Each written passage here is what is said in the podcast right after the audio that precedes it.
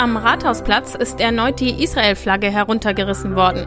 Außerdem spreche ich mit meinem Kollegen Christoph Paulus gleich darüber, wie alltägliche Wege schnell zur Odyssee werden können, wenn man im Rollstuhl sitzt.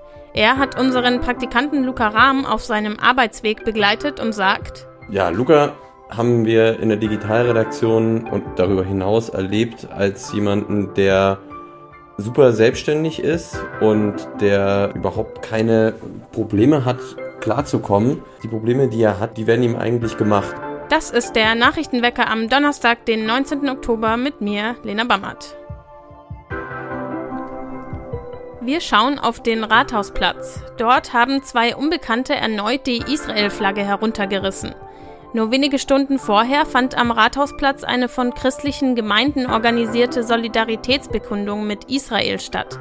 Oberbürgermeisterin Eva Weber und der Präsident der israelitischen Kultusgemeinde verurteilten die Tat in einer gemeinsamen Erklärung als Akt der Missachtung und des Vandalismus. Bereits letzten Freitag wurde die Flagge von anderen Tätern heruntergerissen und fast angezündet. Das Augsburger Staatstheater hat es offiziell ins Schwarzbuch geschafft. In das schreibt der Bund der Steuerzahler jährlich mehr als 100 Fälle der öffentlichen Verschwendung rein.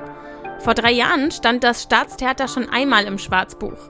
Die Prognose für die Sanierung lag anfangs bei 186 Millionen Euro. Zuletzt ging die Stadt realistischerweise aber von 340 Millionen Euro aus. Der Steuerzahlerbund schätzt die Gesamtkosten für das Zitat finanzielle Abenteuer sogar auf 400 Millionen Euro. In der Altstadt entsteht ein Künstlerhaus. Am Milchberg mit der Hausnummer 15 ziehen 35 Kunstschaffende und Selbstständige ein. Auf der ca. 2000 Quadratmeter großen Fläche war früher die Weinkellerei Bayerl untergebracht. Hinter dem Konzept des Künstlerhauses steckt der Verein Schöne Felder. Der Komplex gehört inzwischen einer Immobilienfirma. Irgendwann soll das Gebäude auch für einen Wohnneubau abgerissen werden. Bis dahin bleibt es aber erstmal eine günstige Oase für Künstlerinnen. Die Eröffnung wird am Samstag mit einem Tag der offenen Tür gefeiert.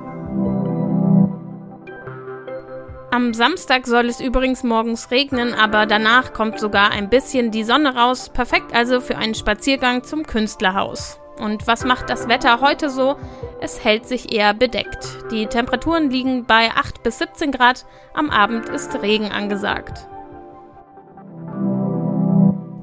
Mein Kollege Christoph Paulus aus der Digitalredaktion hat eine Geschichte über unseren Praktikanten Luca Rahm geschrieben, der als Rollstuhlfahrer jedes Mal eine komplette Odyssee erlebt, wenn er seinen Arbeitsweg von Landsberg nach Augsburg fährt.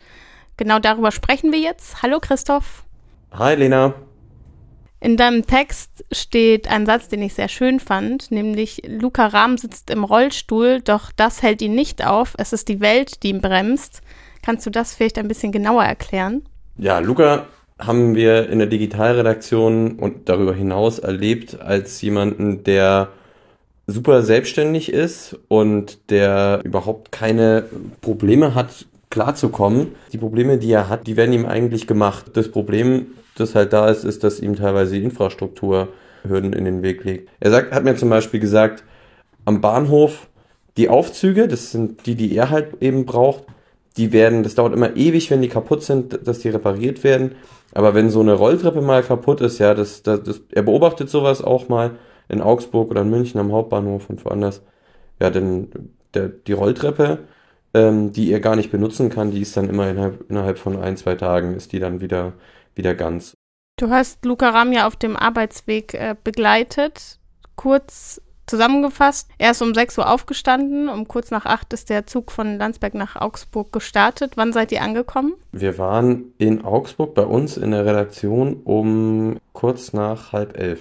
Bei der Fahrt, die wir jetzt gemeinsam gemacht haben, und er hat mir erzählt, das kommt häufiger vor, er hat mir das auch schon vorher erzählt, sodass es irgendwie so tatsächlich, als ich es dann selber erlebt habe, einfach für mich nur der Beweis war, dass es tatsächlich häufiger so sein muss. Er braucht eine Mobilitätshilfe, um ja aus dem Bahnhof letztlich äh, in die Bahnhofshalle zu kommen und nicht irgendwie einen Seiteneingang zu nehmen, der mit einem riesigen Umweg verbunden ist.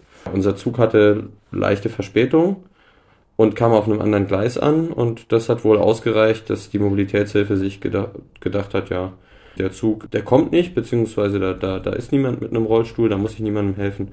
Dann war der Fall erledigt. Zum Schluss vielleicht noch die Frage, wie sieht es denn allgemein so mit der Barrierefreiheit in Augsburg aus? In Augsburg hat es schon nicht mehr so ganz gut funktioniert, um aus dem Zug rauszukommen, weil der Zug war, glaube ich, niedriger als, das, äh, als der Bahnsteig oder höher, ich weiß nicht. Auf jeden Fall braucht er da eine Rampe. Da muss schon mal jemand, ein Zugbegleiter kommen und diese, diese Rampe aufbauen. Ähm, ja, im Bahnhof selbst, also der Augsburger Bahnhof ist ja seit Jahren und immer noch eine, eine große Baustelle und die Aufzüge sollen bald eröffnet werden, aber noch sind die halt eben nicht eröffnet. Das heißt, er muss entweder einen riesen Umweg machen oder er braucht halt eine Mobilitätshilfe, um da ähm, auf dem Bahnhof mit einem, mit einem Lastenaufzug fahren zu können. Der muss nämlich erst aufgesperrt werden und der befindet sich auch am Ende vom Gleis hinter einer Rampe. Ja, und ansonsten in Augsburg in der Stadt, ähm, wir sind dann jetzt mit dem Bus dort rausgefahren. Ich weiß auf jeden Fall, dass am Rathausplatz der, die, halt, die Tramhaltestelle zum Beispiel nicht barrierefrei ist, was natürlich irgendwie ein bisschen schade ist, auch wenn der Moritzplatz in der Nähe äh, barrierefrei ausgebaut ist.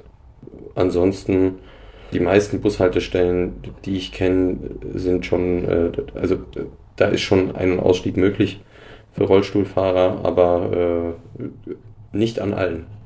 Danke, Christoph. Ja, nichts zu danken. Gerne. Wir machen weiter mit dem Blick aus Augsburg auf die Welt. Dort gehen Bilder einer Explosion bei einer Klinik in Gaza mit vielen Toten um. Vor allem arabische Länder geben Israel die Schuld. Israel weist das zurück.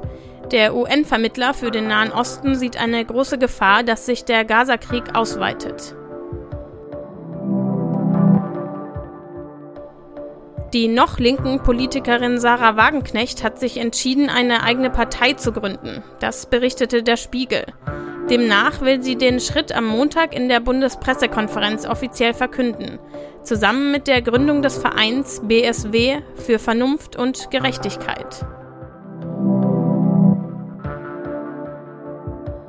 Zum Schluss noch der lebendige Beweis dafür, dass Verlieren auch mal gut sein kann, sogar im Fußball. Am 18. November treffen in der EM-Qualifikation die Niederlande und Irland aufeinander. Und jetzt kommt's, wenn Irlands Nationalmannschaft noch eine Chance auf die EM haben will, muss sie dieses letzte Qualispiel verlieren. Warum?